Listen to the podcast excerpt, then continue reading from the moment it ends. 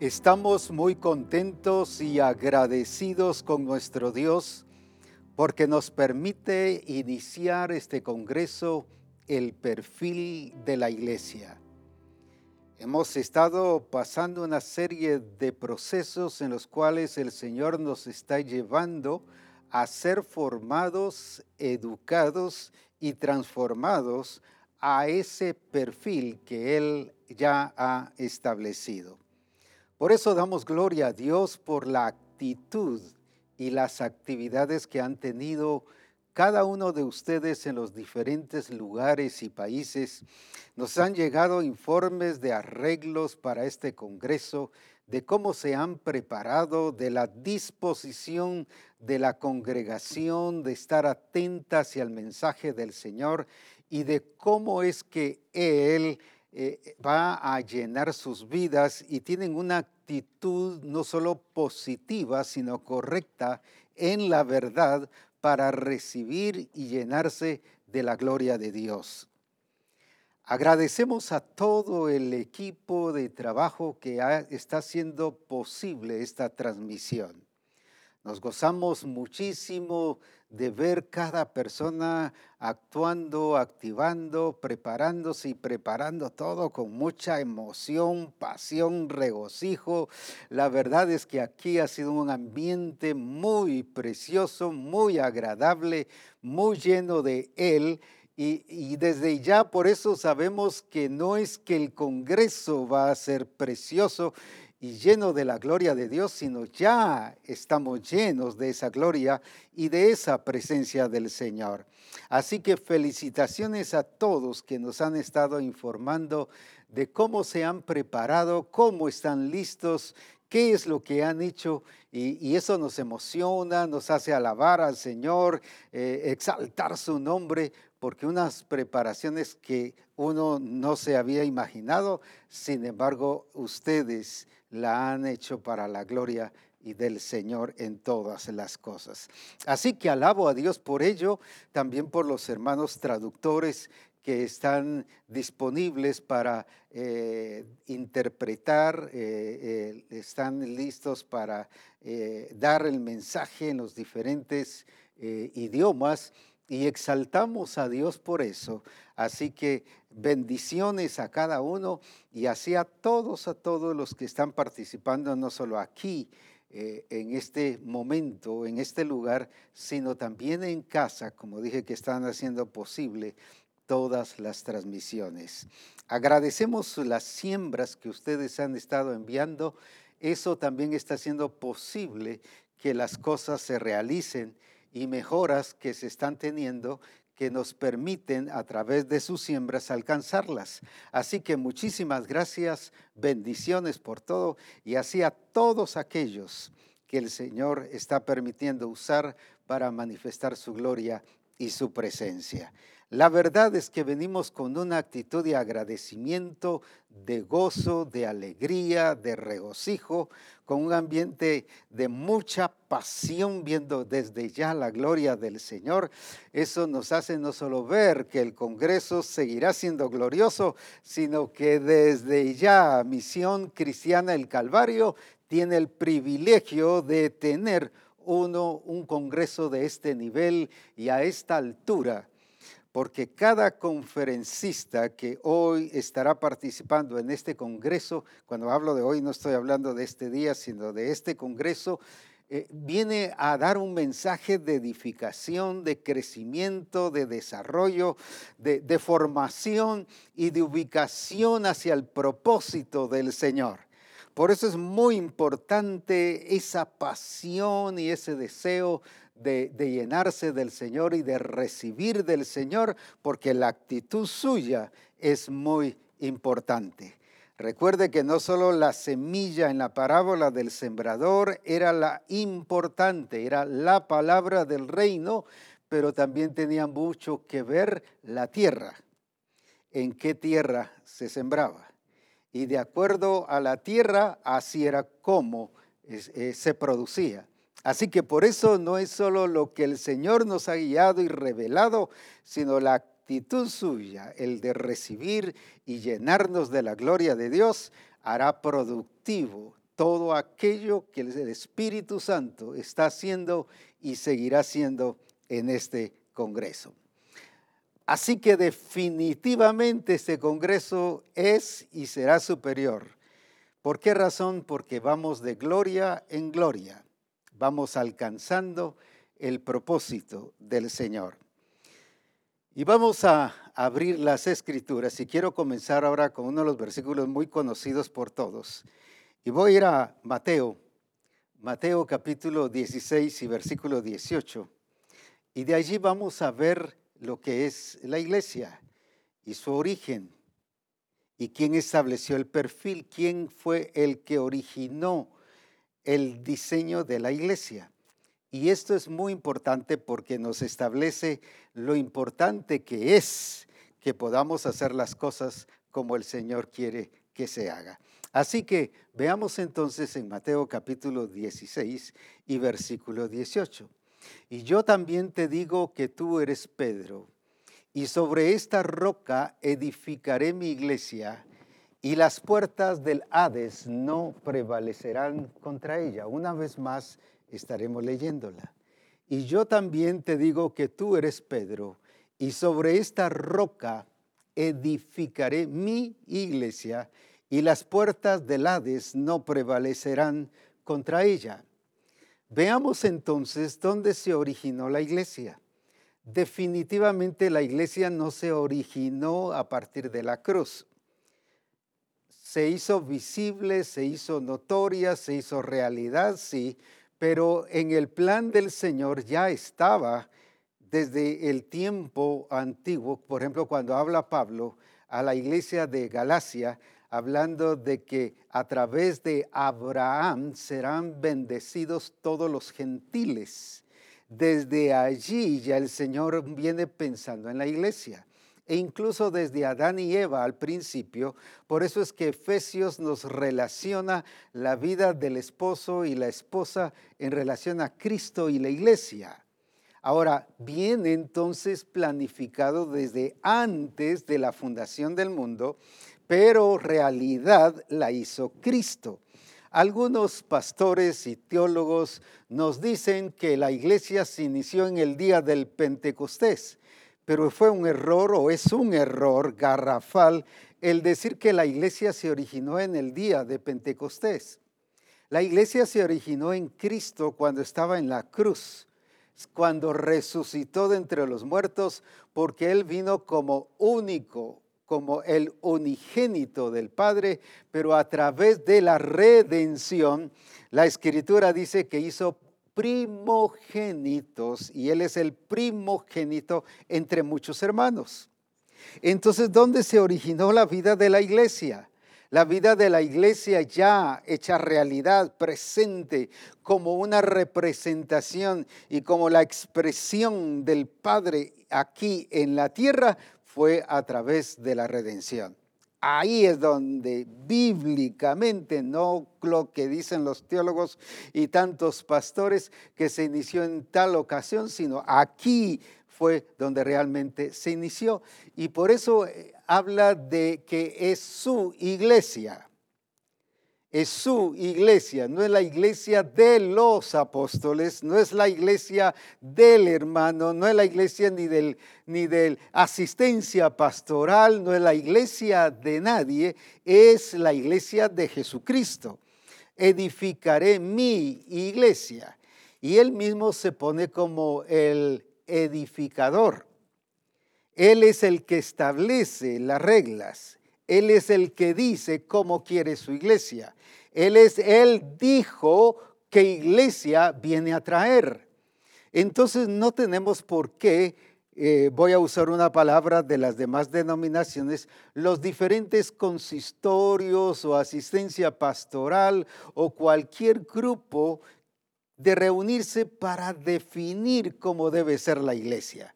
Lo que eh, debemos de hacer es encontrar a la luz de la palabra cómo debe ser la iglesia. ¿Por qué? Porque ya la estableció. Es su iglesia, no es la iglesia del pastor, no es la iglesia ni de la misión ni de ninguna denominación, es la iglesia de Jesucristo. Entonces, al ser la iglesia de Jesucristo, nos da no solo a entender, sino nos hace ver que Él es la cabeza. Él es la cabeza de la iglesia.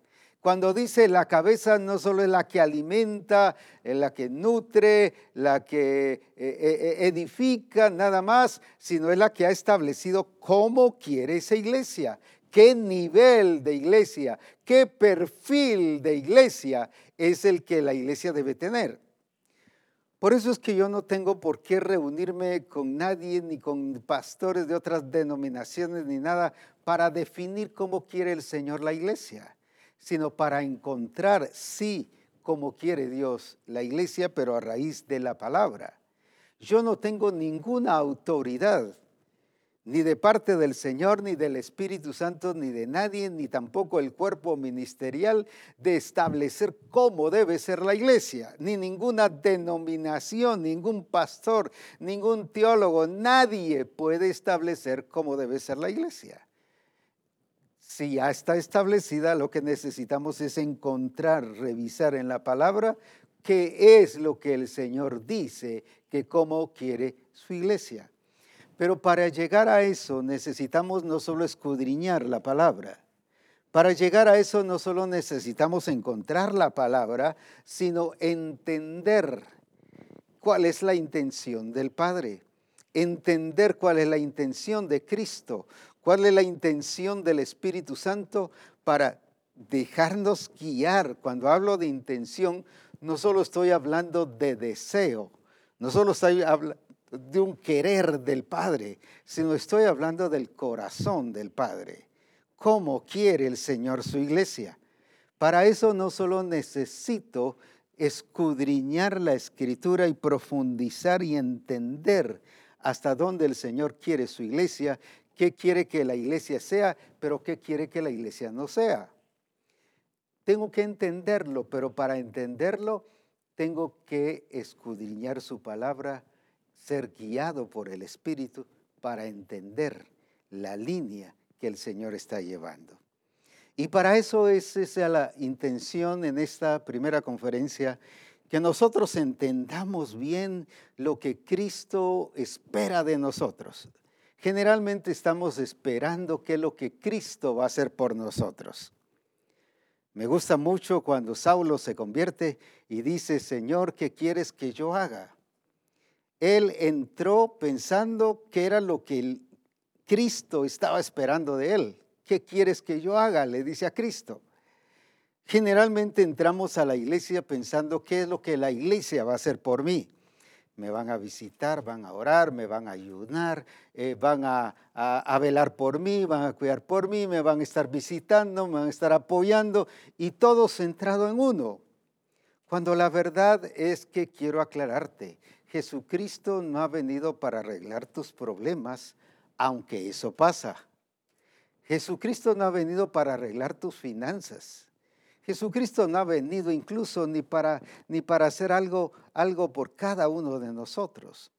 Él vino precisamente para ubicarnos y, damos, y darnos el recurso exacto para que vivamos una vida de reino. Y en el reino de Dios, es precisamente donde está regida la iglesia. La iglesia no es el reino de Dios, sino la iglesia es parte del reino de Dios. El reino de Dios es mucho más expansivo, porque es donde Él reina en toda la creación.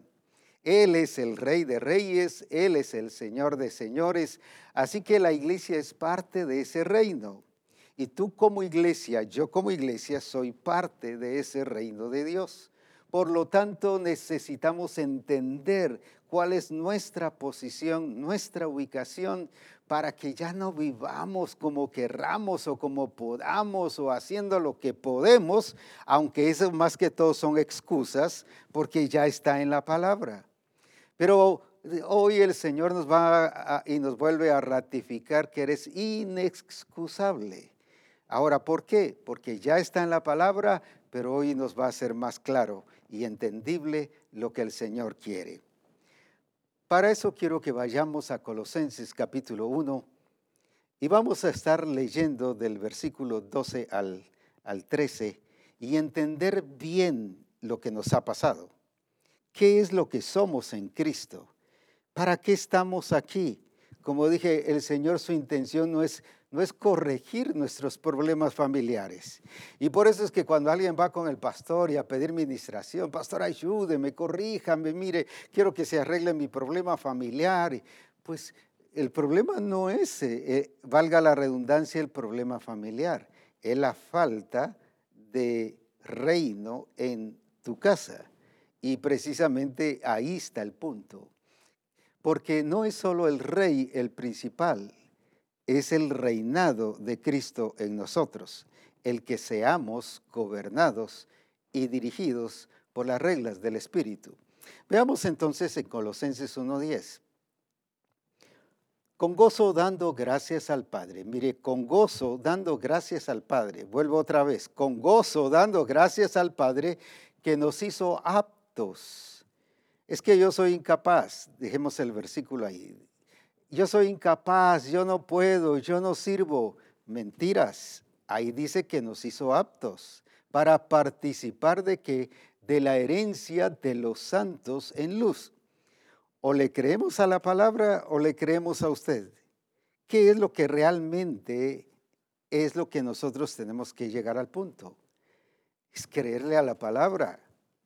Porque nosotros a través de nuestras excusas o nos, nos refugiamos o donde nos escondemos para ocultar las deficiencias, entonces decimos no puedo, no soy apto, no soy capaz. Ahí dice que sí.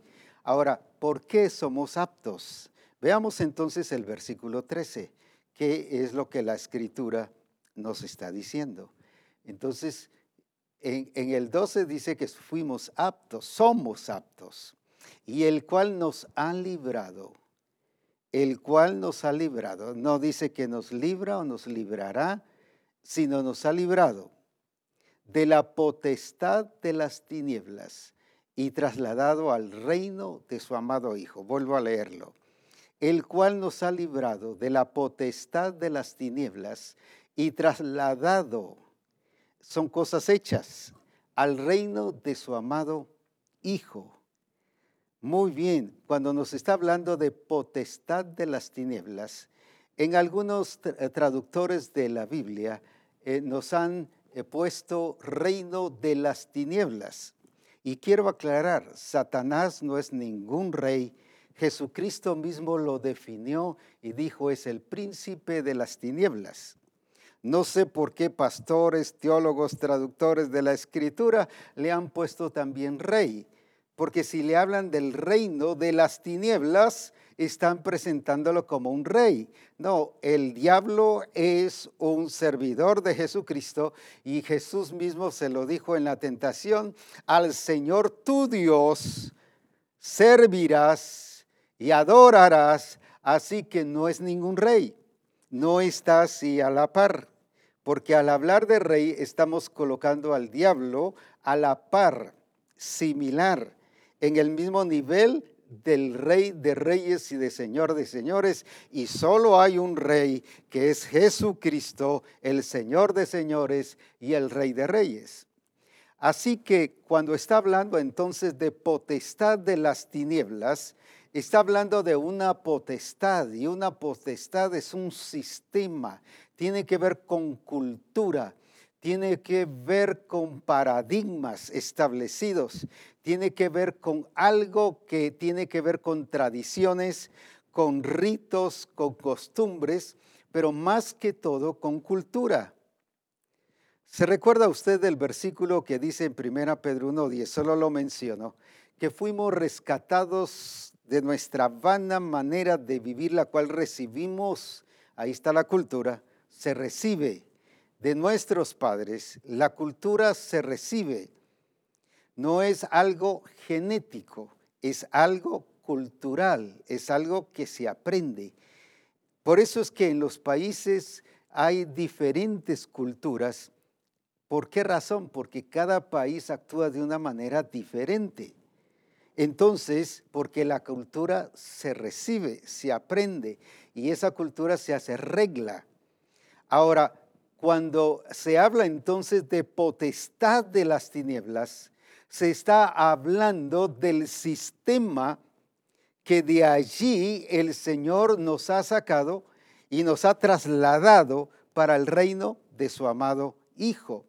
Y yo quiero ilustrar esta verdad y voy a, pedirle a Brandon que pase para acá, por favor, y va a ser eh, el que me va a asistir ahorita en esta ilustración y vamos, solo es para hacerla más entendible. Por favor, de este lado. Cuando dice la escritura que fuimos trasladados de la potestad de las tinieblas al reino de su amado Hijo, quiere decir que no solo nos cambió de posición, sino nos cambió de, ubicación, de, cultura, nos cambió de todo. Ahora veamos entonces lo que quiero explicar al respecto para que así de esta manera podamos nosotros ver la gloria del Señor. Veamos entonces qué es lo que ahora el Señor nos está guiando sobre esta verdad. Voy a poner aquí que Brando nos está representando a todos aquellos que no hemos conocido al Señor, a todos aquellos que hemos vivido en la potestad de las tinieblas. Ahora, ¿por qué razón? ¿Dónde se originó esto? entendemos que se originó en el huerto con la serpiente. Dios hizo a Adán y Eva perfectos. Pero ¿qué pasó? A raíz de que ellos, ellos se dejaron engañar, en este caso Eva, y Eva engañó a Adán, pero él introdujo, la serpiente introdujo una genética, una cultura que a partir de ahí se le conoce como como el hombre viejo, la naturaleza pecaminosa. Dios hizo a Adán y Eva humanos, pero con la forma y la dirección del Señor. Dios hizo humanos a Adán y a Eva. No los hizo ángeles ni los hizo súper especiales, sino los hizo humanos, pero con la forma, con el carácter, con la, con la, dice, y los hizo a imagen y semejanza de Dios. Pero ahora, ¿cuál fue la intención de la serpiente? Precisamente ahí fue donde les cambió su estilo de vida, su forma de pensar. El Señor les dijo, no comerán del fruto de ese árbol. Sin embargo, viene la serpiente y con astucia engaña a Adán y ahí es donde eh, engaña a Eva y Eva se lo da a Adán y ahí es donde los dos caen, ya dijimos de la importancia de la revelación y de la información. Cuando alguien solo tiene información, está propenso a ser engañado. Cuando alguien eso vamos a hablar en otras conferencias sobre la diferencia de la revelación y la información. Pero ahora entonces encontramos a, voy a decir así, a Brando, dije que nos está representando, encontramos a Brandon, en el reino de las tinieblas. Cuando se está hablando del reino de las tinieblas, quiere decir que él está viviendo bajo eh, las reglas de una cultura, de un sistema establecido, voy a ser muy claro, por la serpiente.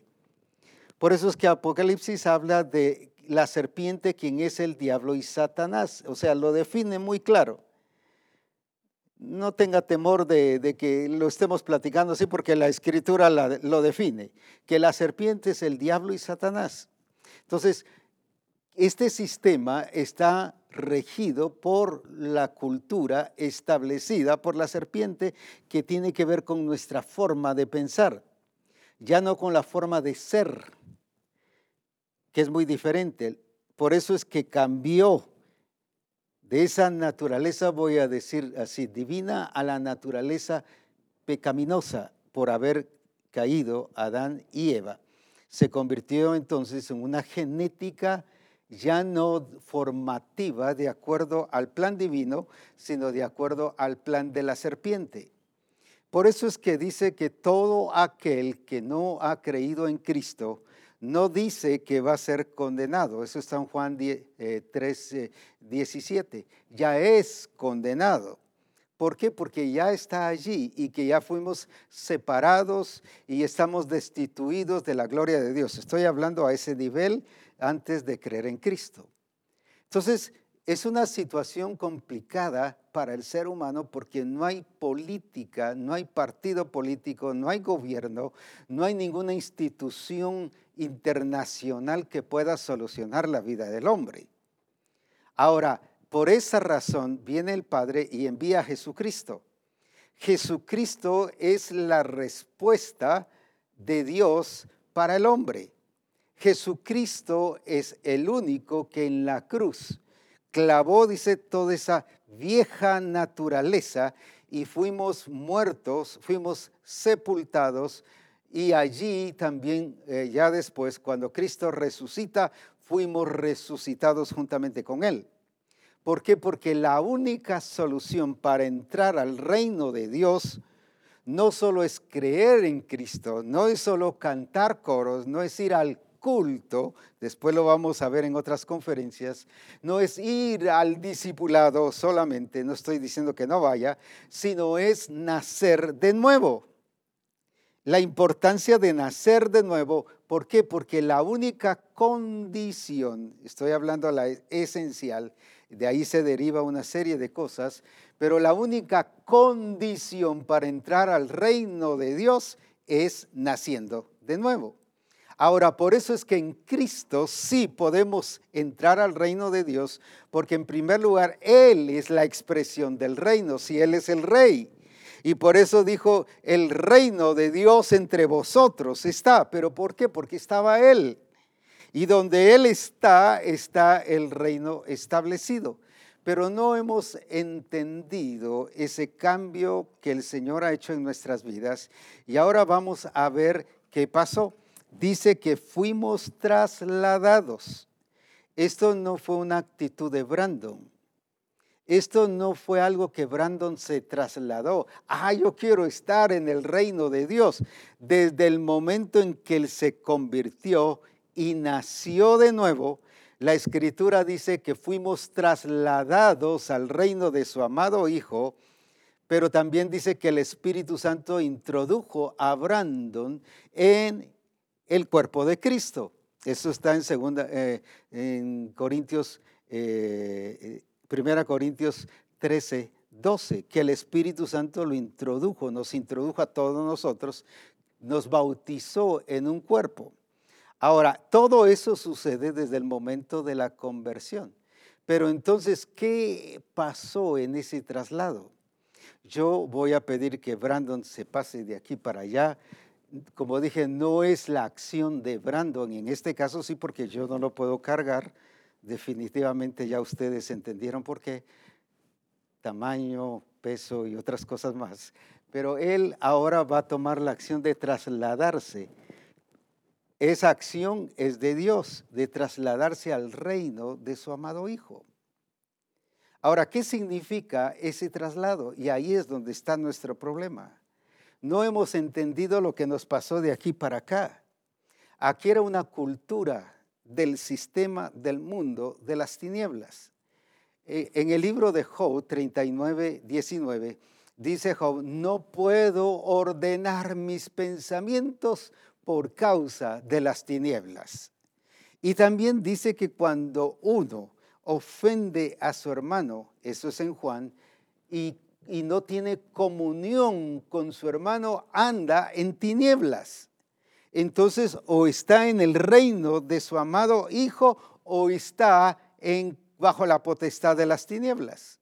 Cuando yo actúo así, que no puedo ordenar nada, ni mi empresa, ni la familia, ni la congregación, ni el grupo de comunión familiar, ni el negocio, ni el gobierno, ni el Congreso, ni ninguna situación que es mi ambiente, que es mi ámbito en el cual me desenvuelvo, entonces ese desorden no es causado solo por imprudencias o, por, o porque tengo problemas, es causado porque está siguiendo un régimen del cual ya fue librado, un sistema, una cultura de tinieblas. Pero lo mismo cuando no tiene comunión con su hermano, dice que se anda en tinieblas. ¿Y qué significa no tener comunión? No es solo común unión ni comunicación, si nosotros nos comunicamos, hablamos y nos llamamos por teléfono.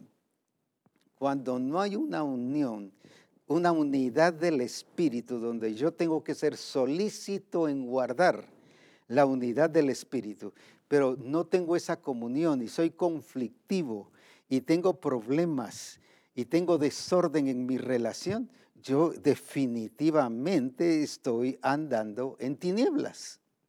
Cuando yo me peleo, discuto, hablo mal de los hermanos, por ejemplo, cuando, cuando la escritura dice en Corintios que se reunían, le dice Pablo a la iglesia, que se reunían para lo peor para hablar del hermano, de la hermana, criticarlo, eh, no les interesaban ellos, eh, ellos se adelantaban para todo, había desorden en los dones también. Entonces, ¿qué les dice? Vosotros sois carnales. Y una persona carnal es uno que ha nacido de nuevo, pero que vive en la cultura de las tinieblas en este caso de la potestad de las tinieblas que vive actuando de una manera negativa e incorrecta. Lo que aprendió en el mundo lo traslada en su vida como iglesia. Cuando, ¿qué es entonces lo que pasó? Viene Brandon, volviendo ahora al caso de él, fue trasladado por causa no solo de que creyó en Cristo, sino que nació de nuevo. Y ahora tenemos a un Brandon nacido de nuevo. ¿Qué significa nacer de nuevo? No solo que ahora viene y, se quitó, porque en Cristo ya hablamos en la cruz, Cristo crucificó y allí mató al hombre viejo llamado Brandon, como estoy hablando y, él nos está representando. Ahí lo crucificó. Eh, Brandon como naturaleza vieja ya está muerto en Cristo ya está sepultado y ahora está resucitado en Cristo. Es nueva criatura, pero la nueva criatura no es solo una naturaleza y una genética archivada en nuestro cuerpo, sino es una naturaleza y una genética que se expresa. Y se expresa en todo, dentro de las diferentes cosas, en la cultura pero ahora no en una cultura aprendida del mundo o traída del mundo, sino en la cultura del reino de Dios. Ahora sí está bajo un nuevo régimen, el régimen del Espíritu. Entonces, ¿qué pasó? Todo aquello que él aprendió durante el tiempo que no estuvo en el Señor y que no era nacido de nuevo, a través de este traslado Fíjese que no dice que fue llevado, no fue empujado, ni tampoco solo guiado, fue trasladado. Y esa palabra en el original tiene que ver con arrancar. Fue arrancado de ese sistema. En otras palabras, con todo y las raíces. Así que no hay nada que debe y puede alimentar nosotros sí se lo permitimos por no haber entendido ese, traslado. Pero él fue arrancado con todo y raíz. Pero ahora dice la escritura en Romanos, no solo que fuimos eh, eh, muertos, sepultados, resucitados, sino en el capítulo 6 de Romanos y versículo 5 dice que fuimos plantados en Cristo. Entonces sí fuimos trasladados de este sistema de tinieblas ahora a un régimen de luz, donde hay una cultura del reino, que es la que Cristo nos vino a expresar. Por eso era que Él, aunque se movía en todo su ambiente, Él mismo dijo, y hablando de la iglesia, ustedes están en el mundo, pero no son del mundo, no pertenecen a Él. ¿Por qué? Porque fuimos ya trasladados. Ahora, entonces la pregunta es, ¿por qué sigo con conflictos y desórdenes en mis finanzas? Porque todavía no he entendido lo que ha sido ese traslado. Y aunque estoy aquí, sin embargo estoy viviendo bajo una cultura de la potestad de las tinieblas. Por eso dijo Job, las tinieblas no me dejan ordenar los pensamientos. O sea, afecta mi modo de pensar. No soy renovado en mi entendimiento. Recuerdan que el asunto que, que, Pablo establece a la iglesia de Roma en Romanos 12 dice que somos transformados. ¿Y qué significa transformados? Es ir alcanzando la perfección y la plenitud de Cristo.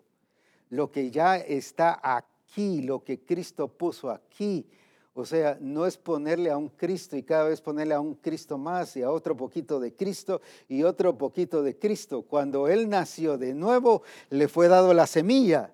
Y una semilla, según la escritura, dice que es para que lleve fruto, crezca y se multiplique. Entonces, ¿cuál es el propósito del Señor en esta vida de reino? Es que la expresemos, y voy a decirlo así solo por darme a entender, para que Brandon, ese Cristo que tiene dentro, lo exprese, lo saque, lo dé a conocer, lo manifieste, y así es en cada uno de nosotros. No esa cultura de las tinieblas, sino ahora la cultura del reino de su amado Hijo, que es el reino de luz. ¿Qué significa tener luz? No solo claridad, sino hay un entendimiento exacto de lo que Dios quiere hacer. Y por eso era que Pablo le decía a la iglesia de Corinto que ya no tenemos la mente del mundo, sino la mente de Cristo. Pero como decimos aquí en Guatemala, no le agarraron la onda. Seguían lo mismo. Y cuando usted o yo seguimos lo mismo, significa que no le hemos entendido al Espíritu Santo. Y nos ha estado hablando de cambio, de transformación, que tu familia debe estar en orden, que las finanzas tienen que ser ordenadas, que, que la política en nuestro país tiene que ser ordenada por parte de hombres que reconocen que están en el reino de su amado Hijo Jesucristo y que establecen luz en la nación, por gobernantes que entienden el señorío de Cristo, por personas que en su negocio, en su trabajo, entienden que ahora han sido trasladados que ya no tienen algo que les alimente y se les alimenta es porque lo estamos permitiendo, porque no hemos entendido el cambio. Entonces esta naturaleza vieja fue crucificada juntamente con Cristo. Entonces, ¿por qué sigue? ¿Por qué siguen las costumbres, las tradiciones, las culturas? No es un problema de pecado, es un problema de mentalidad, que no he sido renovado en mi entendimiento y no he entendido lo que es exactamente estar en el reino de su amado Hijo porque entonces voy a vivir como rey. No con la idea equivocada del, del, machismo. Ah, es que aquí yo soy el rey y aquí yo soy el que mando y quiero que todos me sirvan. No es esa actitud. Estoy hablando de un reinado, usted y yo, y en este caso Brando, al ser trasladado al reino de su amado Hijo, la escritura dice, no la misión, no el apóstol Abraham, no el cuerpo ministerial, ni ningún pastor lo debe establecer. La escritura dice que el Señor lo hizo rey y sacerdote. Rey y sacerdote. Sacerdote para que adore a Dios y para que Él entienda que Él es el altar de Dios y Él es el templo de Dios y Él es la iglesia. La iglesia no es ningún edificio, la iglesia es Él. Yo no me reúno en la iglesia, yo me reúno con la iglesia, que es el cuerpo de Cristo. Pero también soy el templo, dice, del Espíritu Santo. Y por eso es que enfatizamos tanto el aspecto de templo y de templo. Venga, decimos los pastores, el próximo domingo, porque el próximo domingo vamos a estar reunidos aquí en el templo y vamos a sentir todos la gloria del Señor. Qué mentira tan grande es esa, porque la presencia del Señor no está en el templo físico, Él no habita en templos hechos de mano, sino ahora a raíz de la cruz y resurrección de Cristo, nos hizo templos y ahora habita en Brando, en este caso que nos está representando a todos nosotros. Entonces es una vida de adoración y de exaltación al Señor, pero también es una vida de expresión del señorío de Cristo. ¿Qué fue lo que el Señor hizo con Adán y Eva? Lo llevó no solo para que administrara, lo creó, no solo para que administrara el huerto, para que dirigiera el huerto y que todo lo que el Señor le había dado fuese administrado por él, por ellos, por Adán y Eva. Pero ahora, ¿qué es lo que el Señor les dice? No solo de que fructificad y multiplicad, sino les habla de señorear. Ahora, cuando estamos hablando de señorear, no estamos hablando de dominar desde la perspectiva puramente humana, sino estamos hablando de, que dirija con autoridad, pero no con autoridad humana, no que aquí mando yo y aquí se hace como yo quiero, sino la autoridad para hacer lo que Él ya estableció que debiese hacer. Entonces en el reino de Dios, Brandon no está solo para ser un asistente, a nivel congregacional, ni para ir solo a un culto, como decimos comúnmente, ni para servir en un templo o en un edificio material, sino es para servir a Dios como sacerdote y como rey.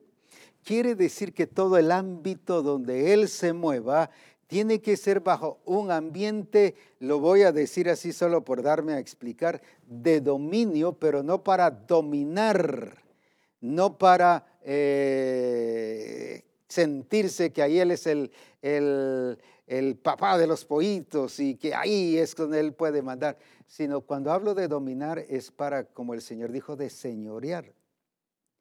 Hoy vemos una iglesia señoreada, una iglesia que vive una subcultura, una iglesia que no está regida bajo el régimen del Espíritu, sino una iglesia que está viviendo bajo el sistema del mundo.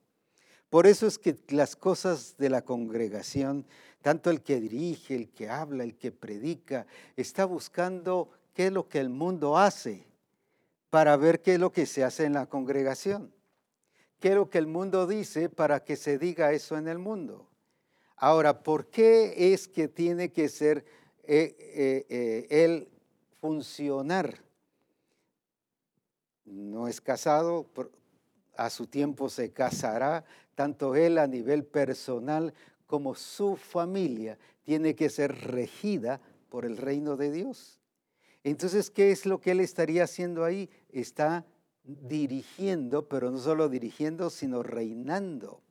Reinando su empresa, reinando su negocio, reinando su relación con sus amigos. No que él sea el que llama la atención y que todo esté centrado en él, sino estoy hablando de controlar las cosas. El diablo, una de las trampas que hizo, que, trató de hacer con Jesús, era distraerlo, era exponerlo, era eh, provocarlo para que él cayera en la tentación. Pero Jesús, ¿qué hizo? Estuvo sobrio. Y esa sobriedad, ¿qué significa? Controlar, señorear y todas las cosas que incluso los fariseos y los saduceos provocaron en Jesús para que cambiara su vida, su mensaje, y lo criticaban precisamente para que él fuese rebajado ministerialmente y quedara mal y anulara el plan de Dios sobre su vida. Pero ¿qué hizo él? Se controló en todas las cosas. Ay, es que fíjese que vino mi esposo enojado y me airó y, y vino diciendo cosas y a mí me sacó de mis casillas y yo también fallé. Eso no es regir. No está viviendo como, como rey, está viviendo como un, eh, alguien que está bajo el sistema. Cuando sus finanzas están desordenadas, su negocio viene para abajo y todo está desordenado, los dones del Espíritu desordenados o guardados o archivados o no están funcionando, y cuando el ministerio no está funcionando a cabalidad, hay un desorden y esas tinieblas. Pero entonces cuando entendemos la vida en el reino de Dios es una vida de luz, de guía, de dirección, donde Él no está sujeto al sistema, es el mundo, es el sistema el que está sujeto a Él. entonces no tiene por qué mi familia ser de acuerdo al sistema, las finanzas de acuerdo al sistema, eh, la economía de acuerdo al sistema, la educación de acuerdo al sistema. No tiene por qué serlo. ¿Por qué? Porque soy rey y sacerdote. Entonces, cuando él entiende eso, y lo entiende porque cree, y voy a aprovechar de una vez, ya que lo tengo aquí presente, a explicar sobre la fe entiende porque cree. Ahí está el punto. La, escritura dice en Romanos 11, o perdón, en, en Hebreos capítulo 11 y versículo 3, por la fe entendemos. Por la fe entendemos. Entonces, si no entendemos, no es porque seamos torpes de la cabeza, cerrados de la cabeza, este, esa cabeza ya no me da, es que la edad, esos son puros cuentos. Es porque no crees sencillamente, dice la escritura. ¿Por qué? Porque la fe es la certeza de las cosas que no se ven. Es lo que hace certero, es lo que hace realidad lo que no vemos. Voy a pedir que nuevamente te pases para acá. Ahora voy a enfatizar sobre la fe. Mencionemos algunos hombres y mujeres que creyeron en el Señor en el Antiguo Testamento. Está Abraham, está Moisés, está Isaac, Sara creyó. Y la escritura nos habla en Hebreos 11 sobre una gran cantidad de personajes que le llaman héroes, de la fe. En la iglesia se le conoce así, así no dice la escritura, pero se lo conoce así. Y un sinfín de nombres de personas que creyeron en Dios. Ahora, lo sorprendente de ellos es que creyeron sin tener la experiencia del nuevo nacimiento. Entonces, ¿a qué creyeron? Por eso era que necesitaron figuras, necesitaron símbolos, necesitaron eh, tantas cosas para ilustrar lo que iba a acontecer. Por ejemplo, en este caso, está hablando, y lo voy a poner como Abraham, no como Abraham Castillo, sino el Abraham de la Escritura. Y lo mismo Moisés, y podríamos poner cualquier personaje aquí. ¿Qué significa lo que ellos creyeron? Creyeron la promesa. Pero ellos no vieron. La escritura dice que ellos no vieron. Incluso Hebreos dice que ellos no pudieron ser perfectos sin nosotros. ¿Por qué? Porque Cristo no había llegado y solo el único que puede hacer perfecta todas las cosas es, es Cristo.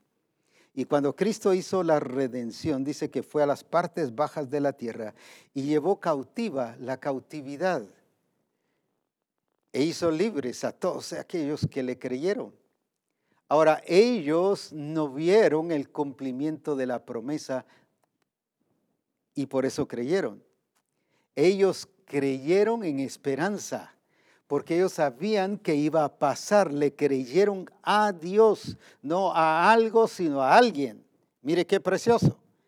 Y nosotros teniendo todos los recursos, teniendo una nueva genética, teniendo una nueva expresión de Cristo en nuestra vida, nos cuesta creer. Parece algo ilógico. ¿Cómo aquellos sin ver y sin tener la experiencia que nosotros tenemos le creyeron a Él? Y nosotros estamos todavía dudosos, confundidos, que no entendemos que aquí, que allá, cuántas cosas pasan. Pero es el enemigo y la serpiente que nos tiene dominados en el sistema de la potestad de las tinieblas cuando ya hemos nacido de nuevo y estamos en el reino de su amado Hijo. Entonces, ¿qué fue lo que ellos creyeron? Lo que iba a pasar. Lo que el Señor dijo con ellos que se iba a cumplir. Una esperanza que va a pasar. Pero ahora, por eso Pablo le dice a los hermanos de, de, los Gálatas, más venida la fe. Más venida la fe. ¿Cómo es eso si entonces aquellos en el Antiguo Testamento tenían fe o no tenían fe? ¿Quién es la fe personificada? La fe hecha vida, la fe hecha revelación. Y por eso Pablo mismo les dice la fe revelada cuando venga la fe revelada, Entonces dices, eh, la ley será nuestro ayo para llevarnos a Cristo, mas venida la fe, ya no estamos bajo ese cautiverio. Entonces, ellos tuvieron fe en Él y en la promesa de que iba a pasar. Pero ahora, ¿qué pasa ahora, en, ahora que estamos en el reino de nuestro, del amado Hijo Jesucristo, el del reino de luz? Cuando Él viene, pasa por favor para este lado. Ahora Cristo resucitó, la fe revelada vino, la fe que nos llevó a que la ley fuese nuestro ayo. Ahora, ¿qué pasó? Ahora viene Brandon y está, o en este caso Abraham, o Moisés, o Isaac, ya no está viendo acá como algo que va a pasar, sino ahora está viendo aquí de algo que ya pasó, ya fue hecho, ya la promesa fue cumplida. Por eso es que la iglesia vive pidiendo el cumplimiento de las promesas, pero ¿por qué? Porque está viendo al estilo del Antiguo Testamento, con la fe de los hombres y personajes del Antiguo Testamento. Cuando ahora la fe en Cristo ya no es una esperanza, sino ya es un hecho. Ahora yo creo, ¿por qué? Porque ya está hecho. Imagínense qué privilegio. Y aún así no creemos. En cambio, aquellos otros creyeron sin verlo y nosotros sabiendo que ya está hecho, no lo creemos y todavía estamos dudosos y confundidos y el diablo nos mueve como que fuéramos que corrientes, como, como que fuéramos las olas del mar.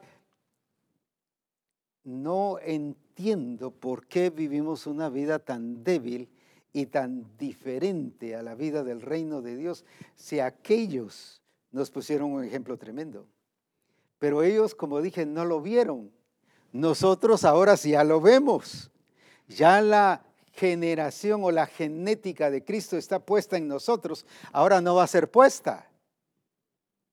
Ahora ya está puesta. Y la escritura dice que ahora Cristo está en nosotros. Pablo dijo, Cristo en mí. Y esa fue la gran diferencia. Un Pedro vio a un Cristo, voy a, solo por darme a entender, voy a decir esta palabra, a un Cristo afuera. Pero Pablo dijo, que plugo al Padre, a Dios, revelar a su Hijo, no afuera, sino en mí. Mire la gran diferencia. Ahora Pablo ya no miraba a Cristo afuera, un Cristo físico, sino un Cristo revelado. Un Cristo que estaba en él, que vivía en él, que por eso ahora es el templo del Espíritu, ahora es casa de Dios, ahora es el cuerpo de Cristo, ahora es piedra viva, y así pudiésemos seguir. ¿Pero por qué? Porque Cristo en él. ¿Por qué es iglesia? Porque Cristo es la vida, es la iglesia misma. Si es cabeza, es parte del cuerpo, entonces es iglesia. Entonces, ¿por qué Brandon o en este caso Abraham? No, voy a hablar así ahora eh, de los demás personajes. ¿Por qué es iglesia? No porque se convirtió al Señor y asiste a la congregación o a los discipulados es iglesia porque Cristo es su cabeza y Cristo es la iglesia. Entonces la iglesia no es solo el cuerpo de Cristo, porque un cuerpo sin cabeza, ¿de qué sirve? No sería cuerpo, sería un fenómeno, sería un qué, eh, cualquier eh, cosa que usted pudiese decir ahí. Sería algo raro totalmente, lo que menos sería es cuerpo.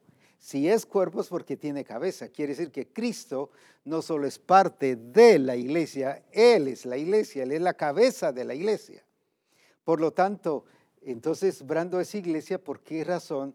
Porque Él ha nacido de nuevo y ha sido parte del cuerpo de Cristo y es parte del cuerpo de Cristo. Entonces su expresión no tiene que ser débil, no tiene que ser así toda confusa. Su, administración en todo su entorno, familia, economía, política, amigos, relaciones, eh, empresas, negocios, todo, todo, todo, no tiene que ser administrado bajo una administración mediocre, ni débil, ni confusa, ni no se puede, dice que nos hizo aptos.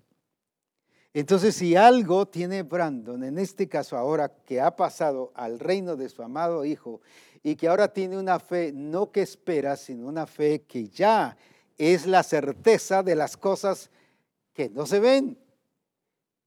Y cuando habla de certeza de cosas, está hablando de cosas ya hechas, no de cosas que se asumen que van a pasar.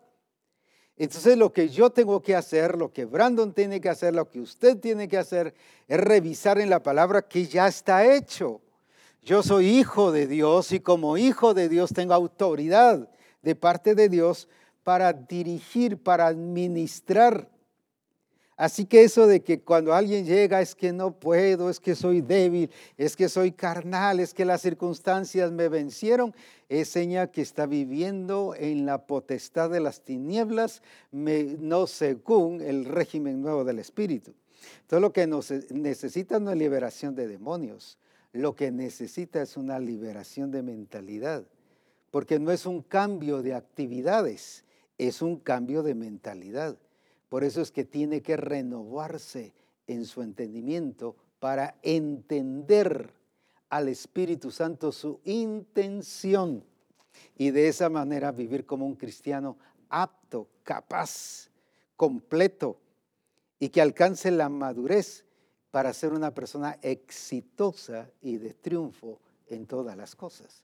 Entonces, ¿qué clase de cristiano vemos ahí? Un cristiano diferente al que hoy en día vive. No estoy hablando de Brandon, sino ahora del cristiano en general. Un cristiano que ahora tradicionalmente vive, como dije, bajo de una subcultura. Está la cultura de Dios, está la cultura de la serpiente antigua, pero eh, la iglesia ha hecho una subcultura, su propia cultura. Vengan hermanos el domingo porque todos vamos a sentir la presencia de Dios. Entonces quiere decir que fuera de lo que es el templo no hay presencia de Dios. Y allá afuera, en todo su mover durante la semana, lo que menos él va a sentir es presencia de Dios. Y esa es mentira. El Señor no solo está con él, sino está en él. Pablo dijo, Cristo en mí, la esperanza de gloria. Cristo en mí. Él no miraba a un Cristo afuera, él miraba a un Cristo adentro. Y el problema es que usted solo ve a un Cristo afuera. Y eso es el diseño de la potestad de las tinieblas. Por eso es que cuando sale o va, Señor, acompáñame. Y acompañar es algo, alguien que está a la par, pero está afuera. Está afuera. Por eso es que Pedro cuando tuvo la revelación, aunque tuvo la revelación, pero él miró a un Cristo fuera. Tú eres. Mientras que Pablo dijo, Cristo en mí, la esperanza de gloria. No le dijo, tú eres afuera, sino le dijo, aquí adentro. Con razón le costó entender todo lo que el Señor le hablaba. Por eso es que cuando le dijo, Pedro, mata y come. No, no, no, no. No, Señor, yo todavía voy a guardar las tradiciones y culturas porque él no había tenido un cambio de mentalidad porque él miraba a un Cristo afuera, mientras que Pedro o Pablo miró un Cristo dentro. Plugo al Padre revelar a su Hijo, no afuera, sino ahora en mí. Y eso se llama revelación. En otras palabras, Pablo vivía bajo el Cristo revelado y por eso es que les habla a los de Galacia de la fe revelada la fe que se hace realidad, la fe que se hace vivencia, la, fe que se hace vida, la fe que se hace una experiencia personal. Entonces todo aquello que dice la escritura es algo que se hace realidad en la vida, en este caso de Brando, que nos está representando. Entonces por eso dice, ya no vivo yo, mas ahora Cristo no dice está a la par mía y, o Cristo anda conmigo, aunque también anda, sino Cristo vive en mí. Mire todos los versículos que pudiésemos mencionar de cómo Pablo afirma, no de un Cristo fuera, sino de un Cristo dentro. Pero no es así como nos enseñan en la escuela dominical o nos enseñaban antes de una cajita y un corazoncito y que ahí está Cristo guardado. No es un Cristo guardado, es un Cristo que se expresa de una manera integral en nuestra vida. Gracias, Brando. Pensé que iba a ser corto el tiempo, pero mejor estuvo aplicar las dos cosas juntas. Ahora, entonces veamos. Entonces necesitamos entender nuestra posición en Cristo. Ya no es una fe que espero. Muchos están esperando la promesa cuando el Señor dice, pero si ya te la di. Señor, lléname, ya está cantamos, lléname, lléname, lléname. Coros que contradicen el diseño, coros que contradicen la palabra. Cuando dice que Él nos llenó y que ahora en Cristo estamos completos, que sí necesitamos perfeccionamiento para que eso se desarrolle y se exprese. Eso sí es cierto, para eso es el discipulado, para eso son los ministerios, para perfeccionar a los santos. Para eso es el que nos congregamos para crecer juntos. No es que ya en Cristo estoy completo, ya todo lo tengo. Necesitamos que ese Cristo que está dentro se, sea manifestado, como dijo Pablo a los de, a los de Colosa en Colosenses 3:4, cuando Cristo vuestra vida se manifieste. Entonces, ¿qué es lo que estamos viendo ahora? Estamos viendo una ubicación diferente al reino de las tinieblas. Por lo tanto, nuestra vida, nuestro carácter, nuestra cultura tiene que ser distinta. No es igual. No es que nosotros estamos en el mundo y vamos a vivir acordes al mundo ni establecer una subcultura, una cultura que, el mundo está enseñándole a la iglesia cómo debe ser, cómo debe actuar. Y lo que ha hecho la iglesia solo es ponerle religiosidad y hace lo mismo que el mundo lo hace. Lo único es que está disfrazado con una cultura religiosa, como esa que acabo de decir. Vengan porque van a sentir la presencia del Señor cuando él tiene que sentir la presencia de Dios en su casa, en su empresa, y no solo sentirla, sino expresarla. ¿Por qué? Porque es iglesia, porque es templo de Dios. Entonces, cuando yo entiendo esa posición y esa ubicación, entonces funciono y me expreso totalmente diferente. Entonces ya no me expreso lo mismo, porque ya no es una fe que estoy esperando que sucedan las cosas, sino es una fe que sé que ya sucedió, pero a través de eso lo aplico porque ya es vida, es, es fe revelada, ya no es fe aprendida, no es fe solo de información, sino ya es una fe revelada, pero no solo revelada en la palabra, sino revelada en mí.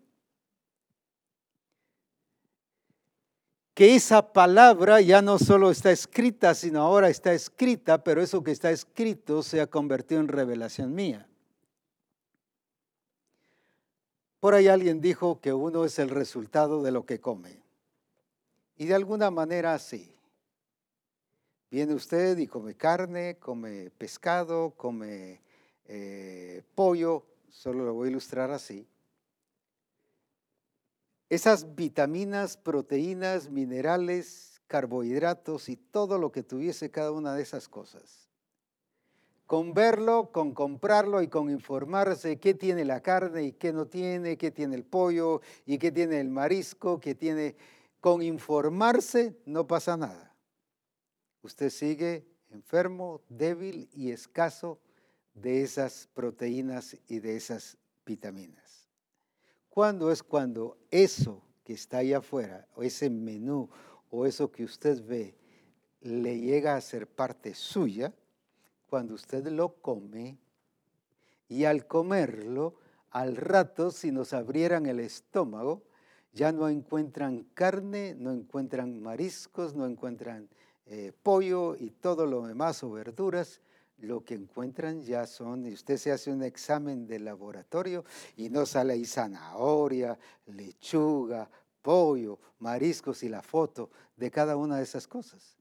Lo que sale es la proteína, el carbohidrato. Lo que ya sale son las vitaminas o la falta de todo eso. Eso ya se hizo carne, ya se hizo parte nuestra. Ya el pollo, la carne dejó de ser solo un pedazo afuera y llegó a ser una parte nuestra. Lo estoy explicando solo así para darnos lo más fácil de entender.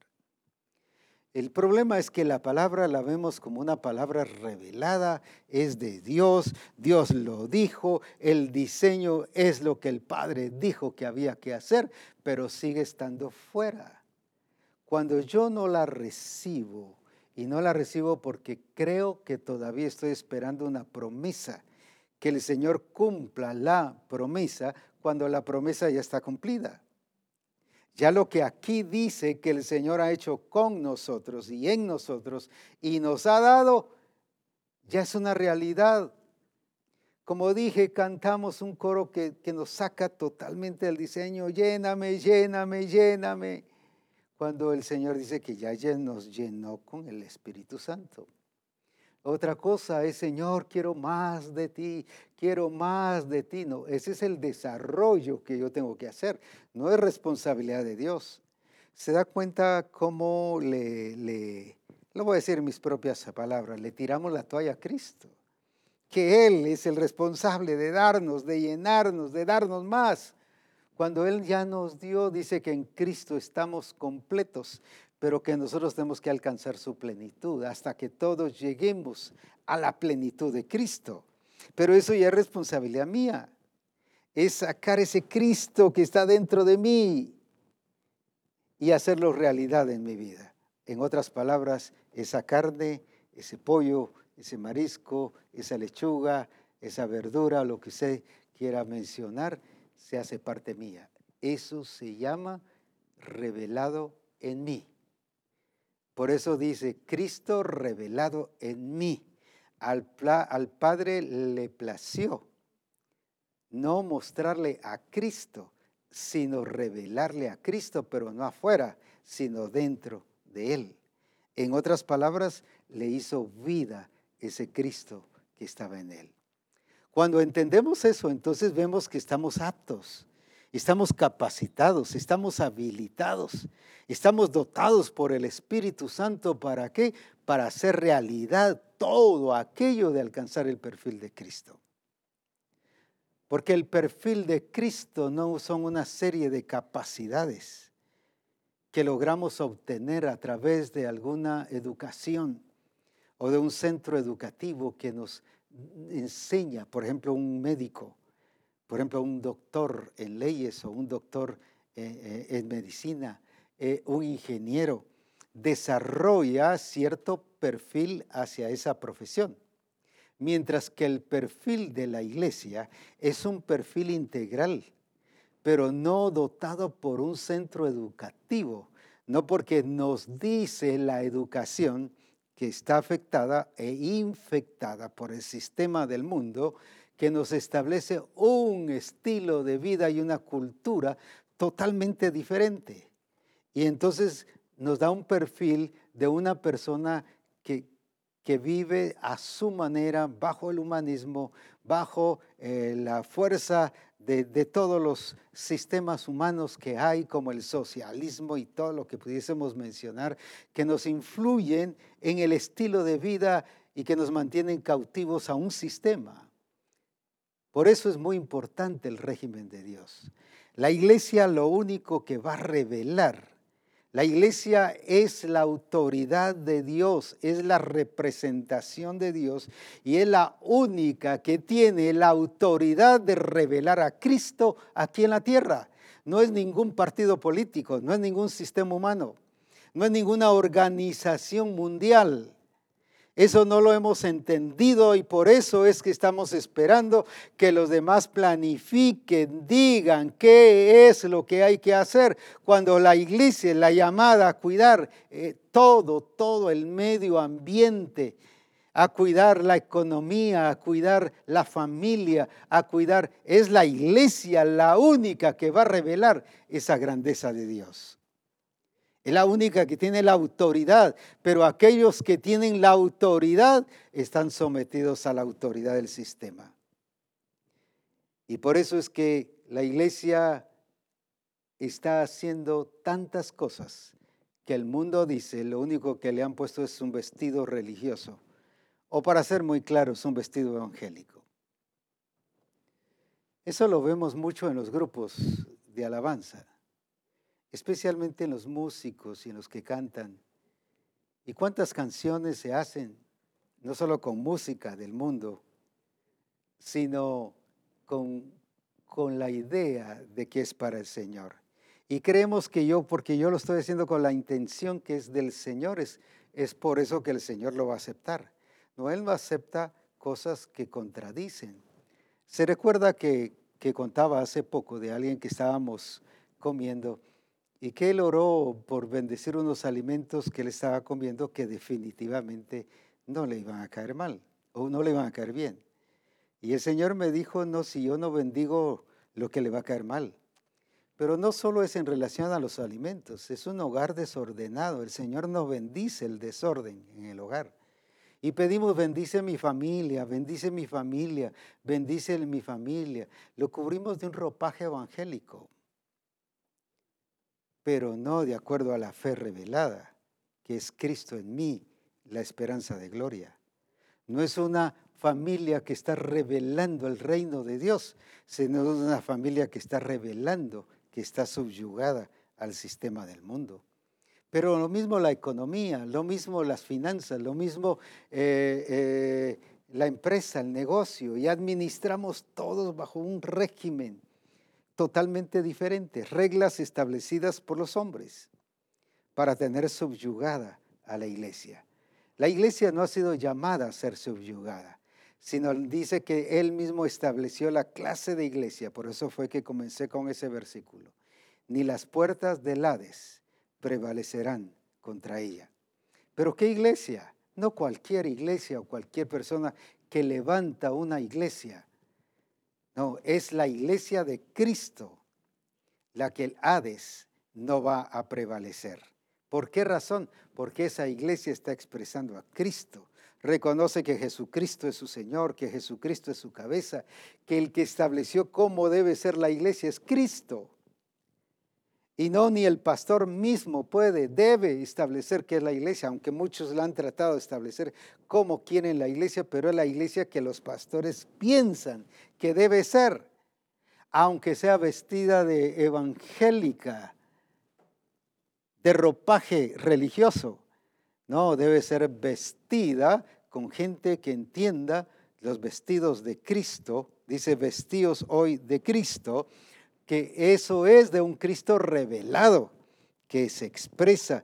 Por eso es que la iglesia que habla Apocalipsis en las bodas del Cordero dice que es una iglesia preparada, con vestiduras especiales, no con cualquier vestidura inventada por los hombres, sino que es la justicia de los santos, lo que ha establecido el Señor, que es la vestidura de la iglesia.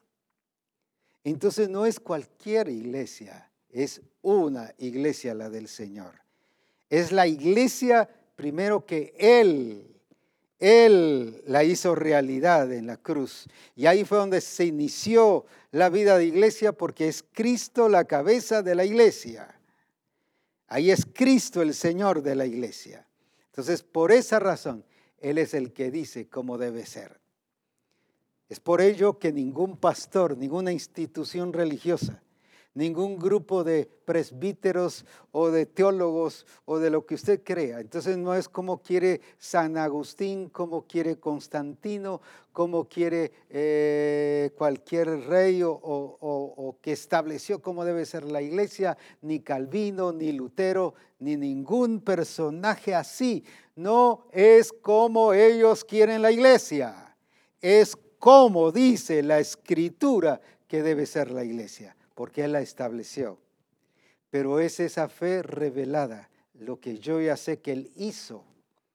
Entonces no estoy esperando promesas, sino estoy creciendo y desarrollando de acuerdo al propósito y al plan del Señor. Cuando yo espero la promesa, no crezco, no desarrollo. ¿Por qué? Porque estoy pensando que no está hecho. Mientras que sí ya sé que está, no porque yo quiera saberlo o porque el apóstol Abraham dijo que ya estaba hecho, es porque la escritura me dice a mí que sí está hecho, que en Cristo estamos completos. Pero ahora lo que tenemos que hacer es alcanzar la plenitud de Cristo, desarrollar, crecer. Esa es parte de nuestra responsabilidad en nuestra vida. Entonces nuestro, nuestra cultura del reino de Dios es totalmente diferente a la cultura de la potestad de las tinieblas. ¿Por qué es diferente? Jesucristo les dijo, no, vosotros vivís como los gentiles, pero no como Cristo. Diferentes. Y ese es el prototipo de la iglesia hoy. Viven una vida diferente al reino de Dios. Entonces, por más que sepan, se informen, se memoricen y se aprendan hasta de memoria lo que es el perfil de Cristo, no lo van a poder dar, porque esto no es por una capacidad académica u orientación académica, este es el resultado de una vida de genética, de naturaleza en Cristo Jesús. Cristo revelado en mí. Cristo revelado en mí. Y así como el, al Padre le plugo revelar al apóstol Pablo a Cristo en él, también al Padre le encanta, le ha placido revelar a Cristo en ti y en mí. Porque si algo le encanta al Padre es que le conozcan a Cristo. ¿Acaso no dice eso la Escritura? Esta empero es la vida eterna. No que te informen, que se informen de ti. No que sepan de ti. No que conozcan algunas áreas de ti. Que conozcan al único Dios verdadero y a Jesucristo a quien has enviado. Solo así y solo así conoceremos bien el perfil de Cristo y veremos que no es imposible hacerlo, sino dice somos aptos, capacitados, somos ministros de un nuevo pacto, porque Él nos hizo reyes y sacerdotes, no para vivir subyugados, sino para vivir estableciendo el reino de Dios en todas las áreas de nuestra vida. Una iglesia que conoce la intención del Padre es la iglesia que tiene una fe de algo que ya se hizo o lo que ya se hizo porque tiene certeza y por eso entiende lo que es el perfil de Cristo. Que el Señor nos bendiga, nos alumbre los ojos del entendimiento y que no solo tengamos cambios de actividades, sino un cambio de mentalidad, siguiendo el orden divino para vivir de acuerdo a su propósito y a su plan. Oremos. Padre del cielo, hoy vengo a ti para engrandecerte y para glorificarte, porque te ha placido revelar a Cristo en Misión Cristiana el Calvario. Te ha placido revelar a cada uno, no solo como iglesia en general, Misión Cristiana el Calvario, sino a cada uno en lo particular, para que tenga su experiencia personal y que podamos entender lo que Pablo le dice, a los corintios, de que todos siendo transformados, no dice solo pastores, no dice solo apóstoles, no dice solo profetas, dice todos. Y ahí entra en cuenta el hermano que está viendo y los que se añadirán también. No solo de los que verán, sino los que vendrán y serán salvos. Todos. Y habla que todos, que todos tenemos la responsabilidad de ser transformados para ser ubicados en el perfil de Cristo. Señor, que nuestro entendimiento ahora sea abierto para que podamos entender según la obra del Espíritu, para que entendamos que estamos en el reino de su amado Hijo Jesucristo y que ya no tenemos que vivir en tinieblas, porque ya no nos corresponde, no es nuestra vida, no es nuestro lugar sino nuestro lugar es la vid verdadera. Y el que está en mí lleva fruto y mucho fruto. Por eso te exaltamos y te bendecimos, Señor. Y declaramos hoy que el entendimiento de cada uno de nosotros es abierto. así como Cristo les abrió el entendimiento a los discípulos después de haber resucitado, para que ahora ya no le entendiesen de un Cristo solo físico, sino de un Cristo revelado,